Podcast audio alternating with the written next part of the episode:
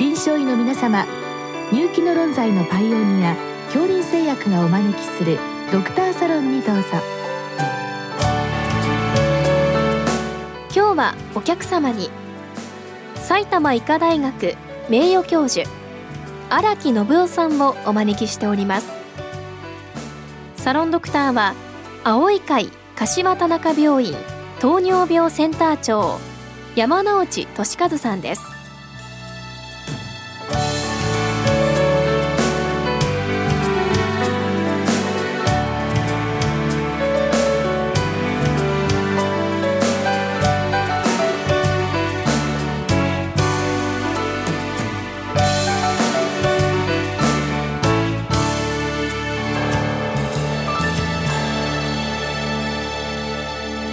荒木先生よろしくお願いいたします。よろしくお願いいたします。え今日は慢性緊張型頭痛で N セイズも依存症的になっている例の対処法をご教示ください、はい、ということでございます、はい、まあ、先生この慢性とついておりますので、はい。まあ、本日はまあいわゆるくも膜下出血ですね、はい、ああいったものは除外いたしますけど、はい、少しあの気になりますのは脳腫瘍の痛みありますですね、はい、あれはこういう慢性型の痛みにはならないのでしょうか？あの、まあ、脳腫瘍の場合はですね、あの、最初はあまり頭痛を訴えない方が多いんですね。うん、と申しますのは、あの、頭蓋内で痛みを感じている組織というのは脳を取り巻く硬膜っていう膜と、あと脳に行っている血管の動脈や静脈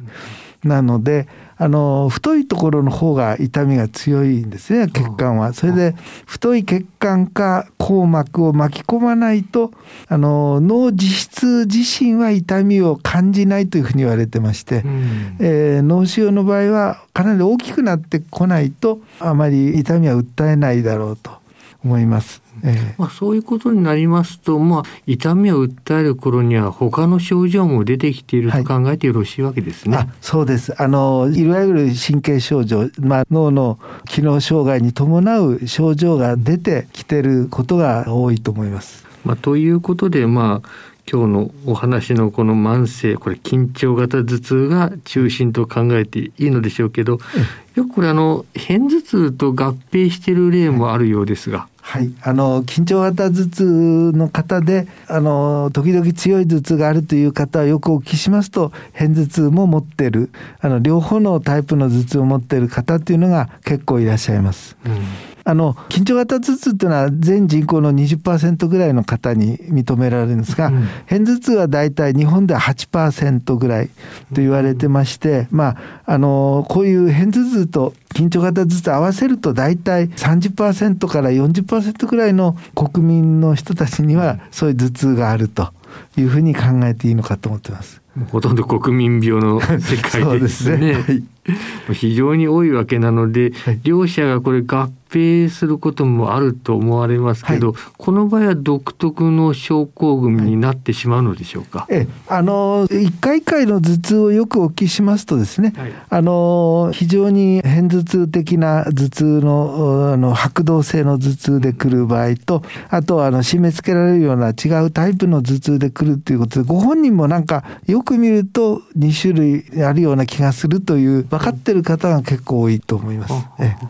そうしますとこれはそういった訴えをなされる方は、まあ、今日は片頭痛、まあ、別の日は緊張型頭痛という、はい、これまあ診断名分けられると考えてよろしいわけですか、ある程度はあのご本人が気づいてる。で自分でも今日はどっちのタイプかっていうの分かる方が多いかと思います。分かりましたまあ、ということでこの緊張型頭痛これ非常に多いと、はい。まあ、まあ実際多いわけですけど、はい。はい、まあ、私どもまあよくこういう方み、まあ、本当にあのありふれた頭痛ですけど、まあ、昨今ですともうすぐにあのスマホとかパソコンですね、はい、これの見過ぎじゃないかなというイメージがあるわけですが、これはいかがでしょうか、ええ、まさにそうでしてあの一定の姿勢でですね長時間いらっしゃる方にあの緊張型頭痛多いですね。はい、とまあこういったものをですね、まあ、パソコン見るなというわけにもいかないわけですから、はい、どう対処したらよろしいわけでしょうか？はいまあ、一応あの姿勢を変えるということではですね、うん、あの体操が一番おすすめだと思います。であのまあそれは我々頭痛体操と呼んでますけどいわゆるあの首筋の筋肉を伸ばしたりあとあの肩の周囲の筋肉を動かすということで、うん、いいと思うんですけどそういう頭痛体操あるいはラジオ体操でも結構ですが、うん、まあ12分で1回はよろしいんですけど1日にまあ4回から5回。まあ、3食前と寝る前と、まあ、おやつ前ぐらいにやっていただければ、あの勤務中でもちょっと軽く12分ならできるかもしれないと思ってそういうことをお勧めしてます。それは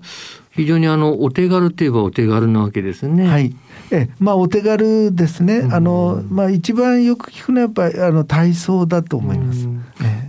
肩の筋肉を伸ばす体操ですか？肩ですね。肩を回したり、うんうん、えあとはあのまあいわゆる伸び伸びするような体操ですね。入れるとあの結構楽になる方が多いですね。まあ確かに首を固定する形で肩を回すと、はい、まあ首の筋肉伸ばされたり、はい、まあ逆に収縮したりということがあります。はい、まあこういったものがいいと考えてよろしいわけですね。はいええ、そうですね。筋肉を少し伸ばしたりいろいろ回したりっていうことがいいかと思ってます。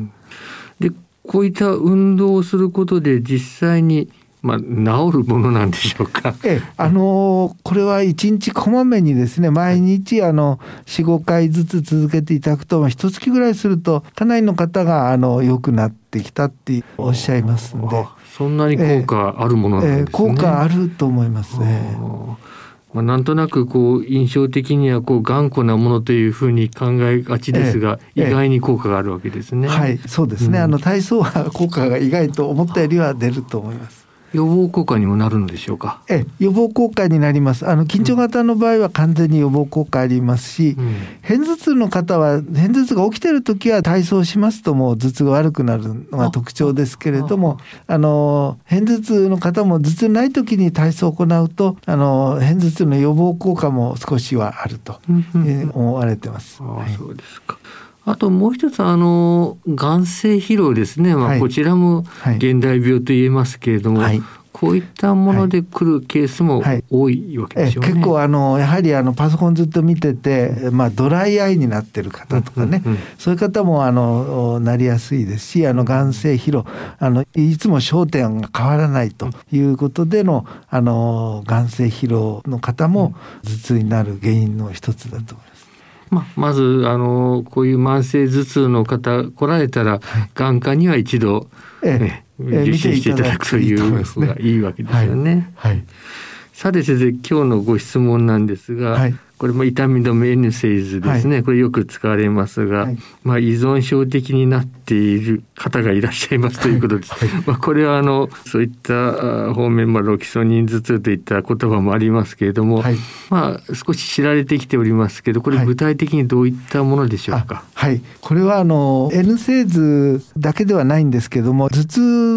いわゆる緊張型頭痛や片頭痛のような慢性頭痛と呼んでおりますがあの頭痛の方は一般にその頭痛に対するお薬まあ、N 製図あるいは片頭痛ではトリプタンとか、まあ、そういうのを使いますけどそういう薬をですねあのある一定期間に一定以上飲みすぎる、まあ、薬剤の使用方による頭痛っていう別な頭痛が起きてくるというふうなことが言われておりまして、うん、まあ、その薬剤の使用方による頭痛が今回の問題の方は N セーズで起きたというふうに考えていいと思います。具体的にはどのぐらいの量から出てくるものなんでしょうか、はい、N セーズは一般にあの一月に15日以上服用を続けて、うん、えー、3か月ぐらいそれが続くとですね起きると言われております。割に簡単に起こっちゃうもんなんですね。はいあの片頭痛の方のトリプタンですと、一、うん、月に10日以上使ってですね、うん、あの3か月ぐらいするとやっぱ起きると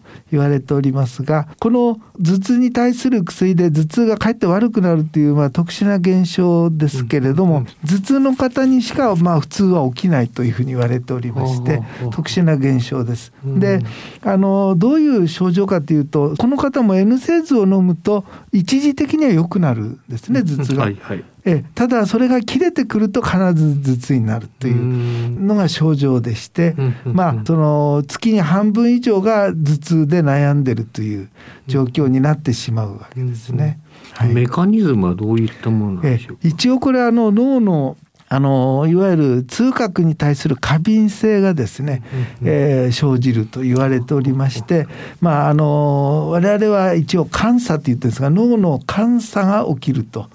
いう言い方をしますけれどもあのいわゆるあの行き地が下がってしまうというあの痛みに対する行き地が下がって全てこう痛みとして感じてしまうというような厄介な状況が起こるね。例えばリウマチなどでロキソニンこれ長期、はい、使われている方います、ええ、こういった方では起こってこないわけですね。え、あのリウマチ疾患だけの方だったら起きないと思います。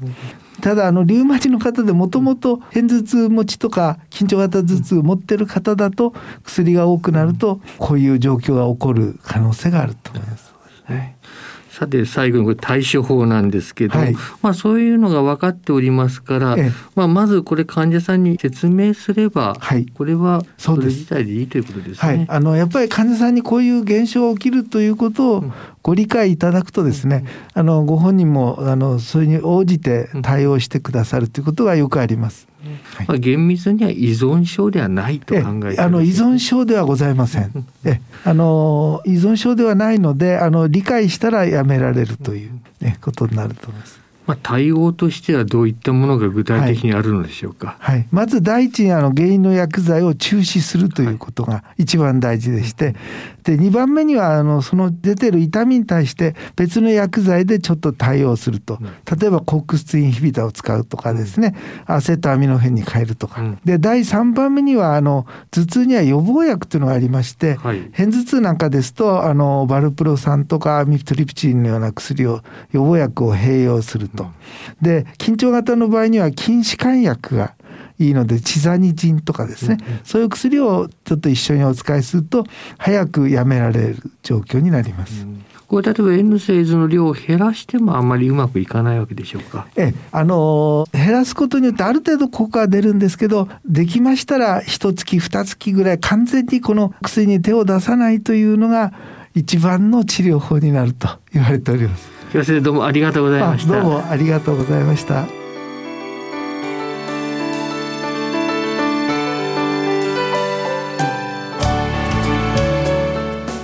客様は